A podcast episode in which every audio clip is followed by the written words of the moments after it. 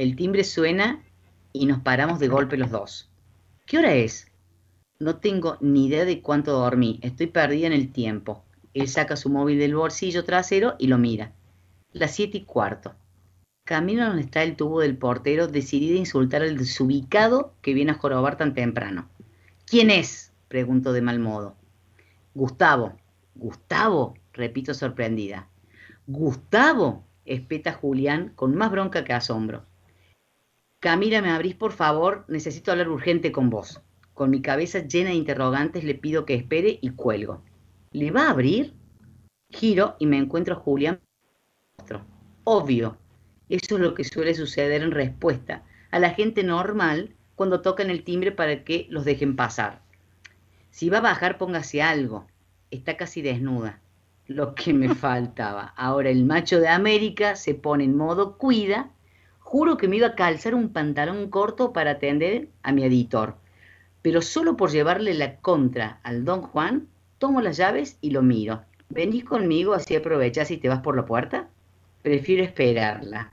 Aún no terminé de hablar con usted. Responde y vuelve a su sitio en el sofá. Como quieras, bufo antes de salir, sin disimular mi descontento, aunque debo confesar que me encanta tenerlo bajo mi mismo techo. ¿Te robaron el celular? ¿Lo perdiste o simplemente lo tenés al pedo? Ladra Gustavo, ni bien pone un pie en el palier. Me cansé de llamarte y enviarte mensajes. Leí uno la noche de fin de año, pero no creí que fuera tan urgente la necesidad de mi respuesta. Subamos a tu departamento, necesito mostrarte algo. Pasa por delante de mí y se encamina al elevador. Estoy paralizada. Arriba está Julián. Camila, activate, por favor. Es 2 de enero y día laboral, por si no lo sabías. Ni mi papá me retó tanto en toda mi vida. Entro al ascensor con él, que sea lo que Dios quiera. En el corto trayecto de los tres pisos, noto que tiene un manuscrito en sus manos, pero no me atrevo a preguntarle si es lo que yo sospecho.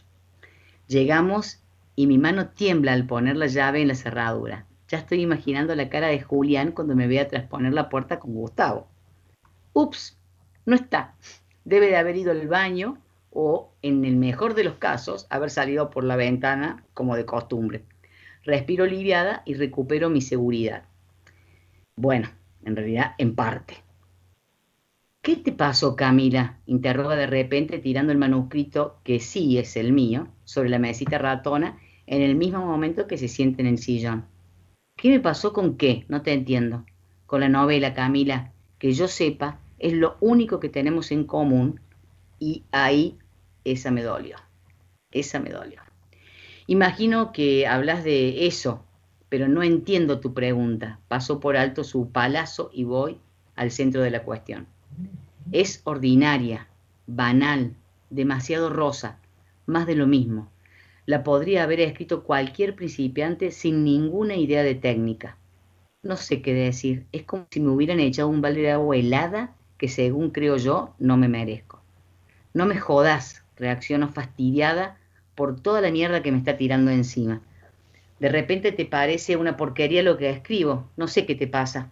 Bueno, pero ese es el problema con vos, Camila, nunca sabes nada. ¿Qué decís? Lo que escuchas. El que no sabe lo que te pasa soy yo, no sé cuál es la razón por la que estás tan cambiada. Antes te interesabas por tus novelas, amabas tu trabajo, siempre entregabas, ni te digo a tiempo, lo hacías con días de gracia te convertiste en una escritora profesional en tan poco tiempo que ni cuenta te diste. ¿Y ahora? ¿Y ahora qué?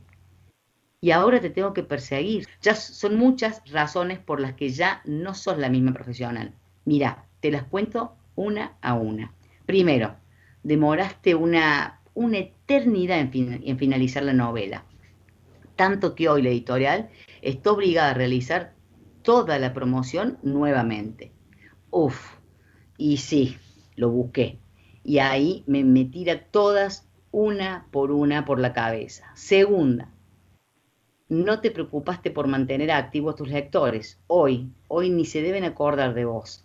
Tercero, te estoy proponiendo una fecha para la presentación, pero ni me respondes. No, es increíble. Bueno, pero ¿en qué quedamos? ¿De qué presentación me, me hablas si la novela no está aprobada? esto parece ya una conversación de locos. Cada uno entiende menos cada vez. Cuarto, sí, cuarto, te explico que es necesario hacer una presentación diferente, cambiar con los esquemas básicos. Vamos a armar algo bueno, novedoso, y me decís que no se te ocurre nada. Continúa con su verborragia sin escuchar lo que le estoy diciendo. Me corrijo, no parece una conversación de locos. Él está totalmente desquiciado.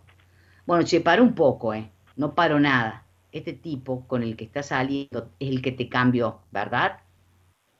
Hasta que al final sale a la luz el grano que tanto le está molestando. Semejante escándalo porque el idiota está celoso de Julián. No, no podés. Lo único que puedo decirte es que esto así, desde la editorial, no sale.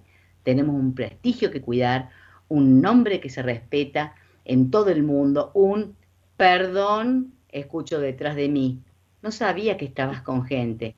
Gustavo y yo giramos hacia el pasillo y lo vemos venir a Julián completamente desnudo hacia nosotros. Sonríe. El muy cara dura sonríe y lo disfruta.